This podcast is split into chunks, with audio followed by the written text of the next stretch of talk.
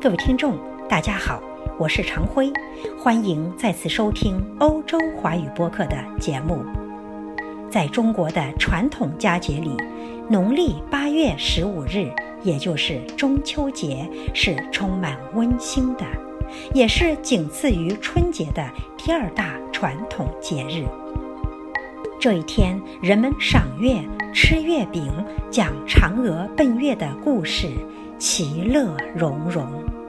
中秋节是远古天象崇拜、敬月习俗的遗痕。据《周礼·春官》记载，周代已有中秋夜迎寒、中秋献凉球、秋分夕月，也就是拜月的活动。汉代又在中秋或立秋之日敬老养老，赐以熊粗饼。晋时亦有中秋赏月之举。到了唐代，中秋与嫦娥奔月、吴刚伐桂、玉兔捣药、杨贵妃变月神、唐明皇游月宫等神话故事结合在一起，浪漫迷人，玩月之风大兴。到了宋朝，中秋节已然盛行，至明清时已与春节齐名。根据中国的历法，农历八月在秋季中间，为秋季的第二个月，称为仲秋；而八月十五又在仲秋之中，所以称中秋。中秋节有很多别称，如八月节、八月半、月节。月夕、团圆节，在唐朝，中秋节还被称为端正月。明代《西湖游览志余》中说：“八月十五为中秋，民间以月饼相送，取团圆之意。”《地经景物略》中也说：“八月十五祭月，其饼必圆，分瓜必雅错，班客如莲花。”其有父归宁者，是日必返夫家，曰团圆节也。中秋的晚上，中国大部分地区还有烙团圆的习俗，也就是烙一种象征着团圆、类似月饼的小饼子，饼内包糖、芝麻、桂花和蔬菜等，外压月亮、桂树、兔子等图案。祭月之后，由家中长者将饼按人数分切成块，每人一块。如有人不在家，即为其留下一份，表示阖家团圆。中秋节起源的另一个说法是，农历八月十五这一天正好是稻子成熟的时刻，各家都在拜土地神，中秋可能就是秋报的习俗。世代艺人、大诗人们都为中秋写下过脍炙人口的篇章。今天，耿大玉教授以三首名诗与大家共度良宵。这三首诗歌分别是苏轼的《水调歌头》、曹操的《短歌行》和李白的《月下独酌》，请大家欣赏《水调歌头》。中秋，苏轼。明月几时有？把酒问青天。不知天上宫阙，今夕是何年？我欲乘风归去，又恐。琼楼玉宇，高处不胜寒。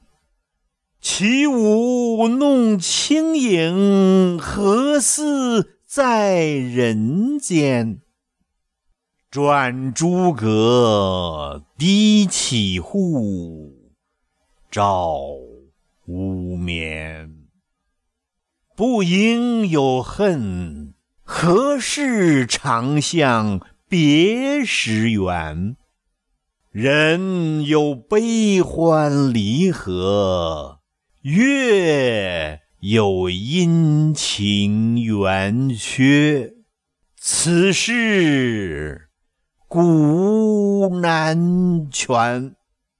但愿人长久，千里共婵娟。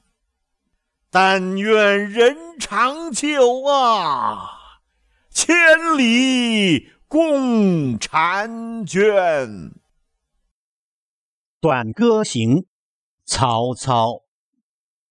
对酒当歌。人生几何？譬如朝露，去日苦多。慨当以慷，忧思难忘。何以解忧？唯有杜康，青青子衿，悠悠我心。但为君故，沉吟至今。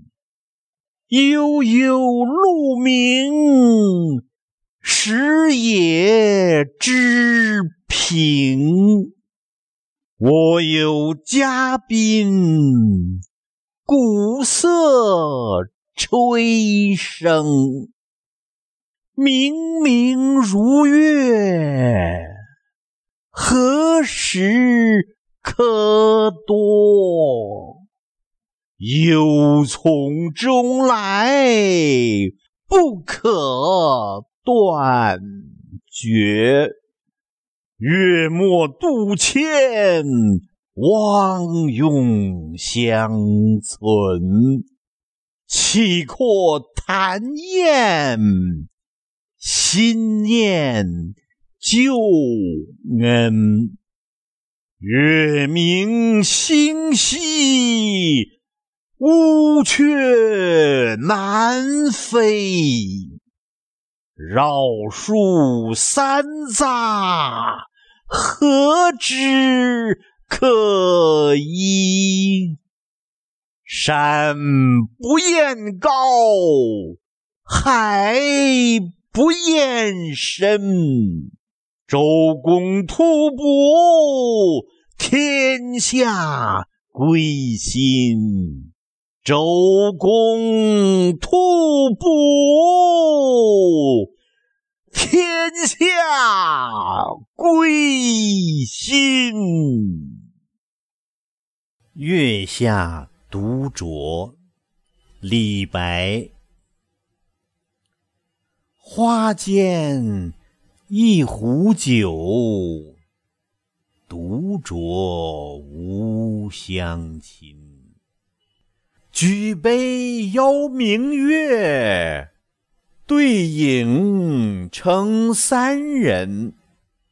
月既不解饮，影徒随我身。暂伴月将影，行乐须及春。我歌月徘徊。我舞影零乱，醒时相交欢，醉后各分散。永结无情游，相期邈云汉。